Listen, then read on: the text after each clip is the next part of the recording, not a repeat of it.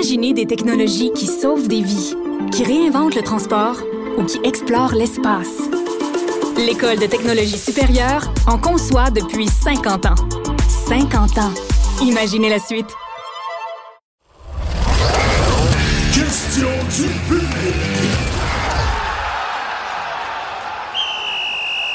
C'est la période des questions. Merci encore de nous faire parvenir vos nombreuses questions. On va essayer d'y aller rondement. Il y en a encore beaucoup, je sais. On n'aura pas le temps de tout vous passer, mais on va essayer d'en prendre le plus possible. OK. Bonjour à vous. Encore une fois, bravo pour votre émission. Merci. J'aurais aimé que Stéphane nous résume une semaine type d'entraînement dans les équipes de la NFL. Est-ce que lors des entraînements, l'offense s'entraîne contre la defense, euh, des matchs ou contre une défense d'entraînement? C'est-à-dire, est-ce qu'ils s'entraînent contre la défense partante ou contre la défense d'entraînement?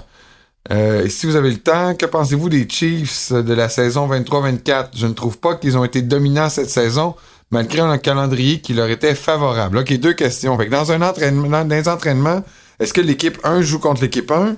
Puis est-ce que toi, des Chiefs, tu vois aussi dominants que l'année passée ou des années précédentes? Ben, une, une, semaine typique, là, bon, il va y avoir certaines séquences contre euh, l'attaque 1 contre la défense 1, mais il va y avoir beaucoup de moments aussi où on dit d'attaque joue, mettons, contre le scout. Scout team, c'est une équipe qui va tendance à imiter les tendances de l'adversaire. Fait qu'il y a certaines parties aussi qui sont consacrées à ça. Typiquement, là, ben, le lundi, c'est euh, séance vidéo, gymnase, traitement, rehab, etc. Le mardi, c'est off. Le mercredi, souvent, euh, on commence là, à installer vraiment le, plan de match de la semaine contre l'adversaire. Euh, L'offense pratique contre la defense, euh, scout team, là, comme je le disais. on va pratiquer des situations comme premier et deuxième jeu. Le jeudi, ben là, on est plus sur euh, les euh, situations de troisième essai, les unités spéciales, des choses un peu plus là, euh, puis le vendredi, ben, c'est là qu'on installe souvent tout ce qui est zone payante, goal line, les, les two-minute drill, des trucs comme ça. Fait qu'on on a couvert l'ensemble des bases pour une équipe parce que le samedi, ben, c'est juste une petite pratique très légère, marché, où on, répète un peu les jeux sans euh, le moindre contact, puis on voyage vers la destination. Fait que c'est un peu ça, une semaine typique dans la NFL. Les Chiefs. Ah oui, les Chiefs. Euh, non, je suis pas inquiet. Écoute, dans les dernières années, on a souvent vu les Chiefs commencer l'année moyen, puis là, à un moment donné, t'arrives en novembre, puis c'est là qu'ils pognent une séquence de 10 victoires. Euh, je m'attends un peu au même genre de phénomène cette année, d'autant plus que cette année, euh, la défense est vraiment, vraiment élevée par rapport aux autres années. L'attaque va trouver des solutions, là, je suis pas mal convaincu. Bonjour messieurs, toujours heureux de vous retrouver dans votre balado pour nous commenter l'actualité de la NFL. Ça, c'est notre ami Thomas, hein? Je suis pas fou. Ah oui, Thomas de Bordeaux. Allez Thomas, comment ça va, mon pote? Oui. En plus, je perfectionne avec vous. Il perfectionne avec nous son accent québécois. Ah ouais donc. Ah donc. Euh, et il dit c'est toujours intéressant d'avoir votre point de vue. C'est sur ce sport assez méconnu en Europe, même que même si la ligue développe depuis plusieurs années le marché anglais et bientôt allemand. Peut-être un jour des matchs en France. C'est un souhait, Thomas, mais c'est pas dans, en tout cas, c'est pas dans les rumeurs. Ben, pas, pas dans l'immédiat, mais à long terme, oui, la NFL aimerait jouer en Espagne, en France aussi. Là, euh, dans un quel horizon, je le sais pas. Mais oui, c'est dans les cartons à long terme. Thomas, il dit, je perfectionne mon québécois. Il vient de découvrir notre expression se mettre sur son 36 pour décrire quelqu'un qui s'habille oh. bien. Il dit, de son côté de l'Atlantique, nous, on se met sur son 31. Il dit que ça fait plus référence au 31 décembre, la Saint-Sylvestre, se mettre chic pour, pour la nouvelle année. Se mettre sur son 36, je sais pas c'est quoi. Je sais pas, moi non plus. Je sais pas pourquoi on dit ça. OK, je vais essayer de le trouver. Ah. On, va, répondre à ces questions. On va s'en tenir au football. on, va, répondre à ces questions.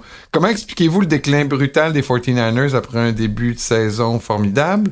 Et quels changements euh, effectués lors de la semaine de repos pourraient remettre l'équipe sur les rails? Euh, ben, écoute, c'est plate à dire, mais euh, une des grosses parties des, problèmes des Niners dans les derniers matchs, ça reste Brock Purdy. Brock Purdy qui a eu des, revirements qui sont carrément pas typiques de lui, de son style de jeu. Ça a été plus difficile au quatrième quart, entre autres, contre les Bengals. Mais le match d'avant contre les Vikings aussi, je pense qu'il y a quatre interceptions maintenant au quatrième quart dans ces deux matchs-là. Ceci explique cela. Euh, le retour de Trent Williams va aider beaucoup. Tu sais, c'est le meilleur bloqueur de la ligue, là, puis il est pas là en ce moment. Ça paraît. Tout le monde est plus pressé dans cette attaque-là. c'est pas juste pour la passe. Euh, tu sais, tu regardes les Niners. Si tu enlèves les courses de Brock Purdy dans le dernier match contre Cincinnati, euh, les Niners avaient 17 courses pour 56 verges.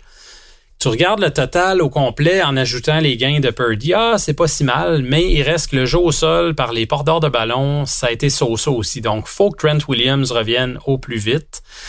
Euh, puis une chose euh, aussi que les Niners font mal ces temps-ci, c'est les techniques de plaqué. Ça peut paraître bien simple, euh, mais en début de saison, je voyais une stat passer dans les cinq premières semaines.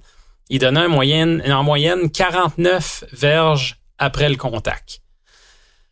Dans les trois dernières semaines, ce chiffre-là a monté à 100 verges après le premier contact. sais, fait qu'il y a, il y a une technique en ce moment qui est pas à point. Il faut peut-être juste revoir des éléments de base. C'est pour ça que je dis que tu ramènes Trent Williams en santé, tu peaufines un peu tes techniques en défensive. C'est pas la fin du monde en ce moment, ce qui se passe à San Francisco. Je vois pas ça comme euh, l'apocalypse ils vont euh, reprendre le dessus plutôt que tard. Apparemment que les linguistes ne s'entendent pas et ont lancé la serviette sur ce qu'était la définition de se mettre sur son 36. Fait que c'est une expression qui n'a pas ah. d'origine.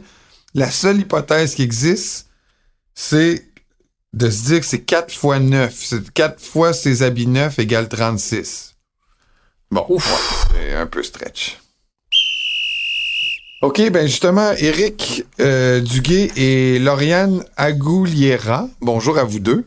Euh, Lauriane qui pose la question est un peu dans le même sens qu'Eric, et un peu dans le même sens que Thomas, mais Lauriane dit Je vois que la question est posée pour les 49ers, mais je précise. Pensez-vous que le changement brutal du niveau de la défense vienne du coordonnateur défensif? Y aurait quelque chose à creuser de ce côté, selon vous, ou la responsabilité serait ailleurs manque de préparation, plan des jeux trop prévisibles, etc. Et c'est une autre fan française, une autre personne, de, une autre cousine. Alors bonjour Ariane, salut du Québec. Mais euh, d'ailleurs, il y a beaucoup de partisans. Il y a beaucoup de partisans. T'as dit Ariane? c'est Lauriane, ouais, c'est ça, Lauriane. Il y a, ben beaucoup de partisans des 49ers en France. J'avais un ami qui reste en France qui était aussi partisan des 49ers. Ah ouais? Et, euh, donc, euh, Lauriane, est-ce que elle vise juste en disant que euh, on devrait peut-être s'inquiéter des tactiques du coordonnateur défensif? difficile à dire. Tu sais, là, on est passé de... tu sais, rappelle-toi, il y a quelques années, c'était Robert Sala qui est rendu entraîneur-chef des Jets. Après ça, c'est Demico Ryans qui a pris la relève promotion comme entraîneur-chef chez les Texans, c'est sûr qu'on a perdu deux bons. Steve Wilkes est arrivé en remplacement, c'est pas la même énergie. Les deux gars que j'ai mentionnés, c'est des gars qui crient, qui bougent, sont ces lignes de côté, actifs au bout. Wilkes, lui, premièrement, il coach du boot, donc en haut sur la galerie de presse, dans une loge. Euh, c'est pas la même dynamique. Là, il y a des discussions à San Francisco. Est-ce qu'on devrait le ramener sur les lignes des côtés pour insuffler une nouvelle énergie à la défense? C'est pas non plus cette personnalité-là, Steve Wills, qui est beaucoup plus calme, beaucoup plus posé, il fait un peu vieux sage. Euh, donc, je le sais pas. Euh, Mais il te trouve prévisible en défense? Non, pas nécessairement. Euh, il blitz plus que les années passées. La pression à 4 fonctionnait moins bien que prévu. Puis c'est étrange parce qu'on a amené Javon Hargrave dans le milieu de la ligne pour euh, améliorer cette notion-là. Puis c'est pire que l'an passé finalement. Donc, ça, c'est étrange, puis c'est ce qui explique pourquoi l'équipe s'est dit il faut absolument aller chercher de l'aide temporaire avec Chase Young. Euh, donc, on va voir si ça, ça va changer. L'effet sera peut-être pas instantané, mais je pense que euh, ça va certainement aider à aller au corps arrière plus vite. Ça va donner une chance aux demi de coin qui sont pas si dominants, à part Charvarius Ward. Euh, il n'y a pas beaucoup de profondeur à cette position-là, donc ça va peut-être aider les Niners à tous les niveaux. Prochaine question de Simon Dolbeck. Simon Dolbeck, c'est un fier fidéen, donc un natif de Sainte-Foy, de la paroisse Saint-Benoît. Oh. Alors, salut à Simon. Est-ce que ça existe une vente de feu dans la NFL? Oui, il y a eu McCaffrey l'an passé. Je sais pas si on pouvait appeler ça une vente de feu en Caroline, un peu quand même. Mais échanger deux, trois joueurs établis quand tu es un quand euh, tu as un corps comme Garoppolo, le succès est pas facile. Donc, est-ce que tu échanges Adams, Jacobs, Crosby, puis tu repars à zéro avec, avec une équipe? Tu sais, à, à toutes les années, il y a des rumeurs de vente de feu. Cette année, c'était les Broncos. Tu sais, il allait échanger Jerry Judy, euh, il allait échanger Cortland Sutton, Garrett Bowles. Il y en a même qui parlaient de Patrick Surtain, ce qui aurait été insensé. Euh, As-tu vu ce qu'il on demandait? voit pas là, ça souvent. Supposément. Ouais, c'est. Écoute, si t'as un appel à un moment donné et qu'on t'offre des choix de première ronde, deux. tu vas finir par dire oui, là, mais là, euh, ça arrive très, très, très rarement. Tu sais, des vraies ventes de feu, il y a eu quoi? Les Dolphins, il y a quelques années, avaient laissé aller quand même plusieurs bons joueurs. là. Euh, mais on le voit pas souvent. Tu sais, bon, il y avait eu euh, Fitzpatrick, Laramie Tunsil. Il y en avait une coupe qui était partie d'un coup sec. Là. Ouais. Euh, Puis même à ça, tu sais, les résultats sont revenus assez vite. Donc, vente de feu au football, on le voit, oui. là C'est clair qu'avant le début d'une année, on sait que telle équipe, bon, ils ont laissé aller tant de vétérans. Ça sera pas fameux, là. Mais on le voit plus, en fait, sur le marché des joueurs autonomes que pour des transactions. Jérôme nous pose la question. Je suis un très grand fan des Packers. Nous sommes maintenant dans l'ère Jordan Love. Depuis le début, depuis le départ de Aaron Rodgers. Que pensez-vous de Jordan Love? Si les Packers terminent en bas de classement, pensez-vous qu'il pourrait être tenté de regarder pour une autre carrière? Je reste tout de même optimiste pour le développement de Love. Ça, c'est un vrai partisan des Packers. Pas panique avec le carrière Ouais. comme d'autres partisans d'autres équipes, genre moi, qui aurait déjà mis Jordan Love aux poubelles, puis j'aurais mis quelqu'un d'autre. Hey! Ben, imagine, ça ferait longtemps que Tua, il serait plus à poubelle, il serait même déchiqueté. M'excuse, on a été ça, patient avec est- toi. On a été patient parce que il y a bien des fois où il a connu des matchs terribles qu'on s'est dit, ouais, il n'y a rien à faire avec ce gars-là. Mais, mais, est-ce qu'on exclut la personne qui parle? Écoute, s'il y a quelque chose que je peux avoir avec toi, c'est aucune constance. Depuis, depuis que j'ai, depuis Tank for Tua, là, depuis que dans la saison, Ouais. pendant tous les matchs, je savais pas si je le voulais ou pas. Là, il s'est blessé au bassin, je savais plus si je le voulais ou pas. Là, ils l'ont finalement repêché cinquième, je savais pas si c'était bon ou pas. C'était terrible. Encore aujourd'hui, je suis pas un, un de ceux qui est convaincu, convaincu. Là, mais là, j'avoue que il me reste moins de pourcentage pour être convaincu. Mais tu sais, des fois, je trouve encore qu'il y a Ouais. des. Tu sais, c'est un gars qui lance beaucoup dans l'anticipation. Là. Fait que des fois, il va lancer tellement une passe poche, mais tu vas te dire, ah, c'est parce que c'est ça qu'il voyait, mais c'est un des, des, des, des, des carrières qui lance, qui garde le moins longtemps le ballon dans ses mains. Fait que ça, faut que tu aies confiance dans tes receveurs, faut que tu aies confiance qu'ils vont être au spot, là, parce que tu lances dans des spots tout le temps, là. Tu lances pas où ils sont, là. Fait que. Mais là, tu vois, euh, je, je, je, je savais là, que je- j'activerais ta switch de passionné, là, mais Jérôme, lui, c'est pas de toi qui va entendre Non, parler. mais lui, euh, je sais pas ce qu'il pense de Jordan Love parce qu'il nous le dit pas vraiment. À part de dire qu'il a encore confiance, ça cache quand même un doute. Ben, c'est déjà ça, avoir encore confiance. Euh, moi, Jordan Love, comme je le disais tantôt, il est jeune, les receveurs sont jeunes, je donnerais une autre année. Euh, pourquoi? Parce que 2024, il est encore sous contrat à salaire assez modeste. Il y avait eu une genre de renégociation de contrat dans son cas avant le début de l'année. C'était pour s'assurer de l'avoir en 2024 aussi, si jamais ça allait très bien. Ben, écoute, tu gagnes à peu près rien à le couper. Ce que les Packers peuvent faire, ça n'empêche pas que s'ils finissent l'année vraiment tout croche, qu'ils gagnent à peu près plus, puis qui sont dans le fond de classement, qui ont un excellent choix au repêchage, ils peuvent toujours dire on essaie un autre corps arrière, puis on a Jordan Love une autre année, puis on verra. Euh, mais s'ils gagnent quelques matchs, qui sont mal positionnés pour un corps arrière, pourquoi pas continuer avec Love? Les receveurs vont prendre l'expérience, lui aussi. Il coûte pas trop cher pour l'an prochain. Euh, je vois pas de mal à le ramener pour 2024. Tu reconnais ce son? Absolument, j'étais prêt. C'est le moment, Robin. Robin qui euh, poursuit la tradition de nous envoyer des questions. La plupart du temps compréhensibles. Faut donner ça à Robin. La plupart de ces questions sont compréhensibles. Es-tu d'accord? Ben oui. Voilà. Ben oui. Il y en a, il y en a qui ne le sont pas. Mais la plupart le sont. On va commencer. Écoute, puis là, en plus, cette semaine, tu sais que c'est souvent moi sa tête de turc, là, mais là, il dirige un petit peu vers toi.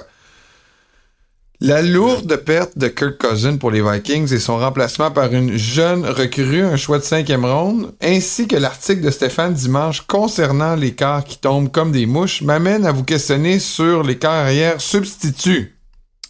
Outre les 49ers, qui dans tous leurs atouts ont peut-être le meilleur QB de relève, il parle de Sam Darnold, je sais pas, peut-être que tu vas être d'accord, peut-être pas. Ouais. Parmi les principales équipes qui peuvent se rendre en série, lesquelles sont les mieux et les moins bien garnis en corps arrière de réserve et il t'offre ses condoléances pour la perte de ton QB au pire moment? Merci, merci pour les condoléances. Enfin, quelqu'un qui pense à moi. Euh, non, moi, je le vois pas comme une pointe à mon endroit. J'en ai que je le vois comme euh, une marque d'affection. De la part de Robin. Tu penses que Robin, euh, il t'aime?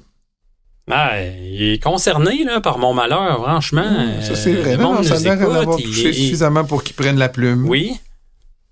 Ben oui, c'est ça. Donc, euh, Kirk Cousins, écoute, c'est triste, mais bon.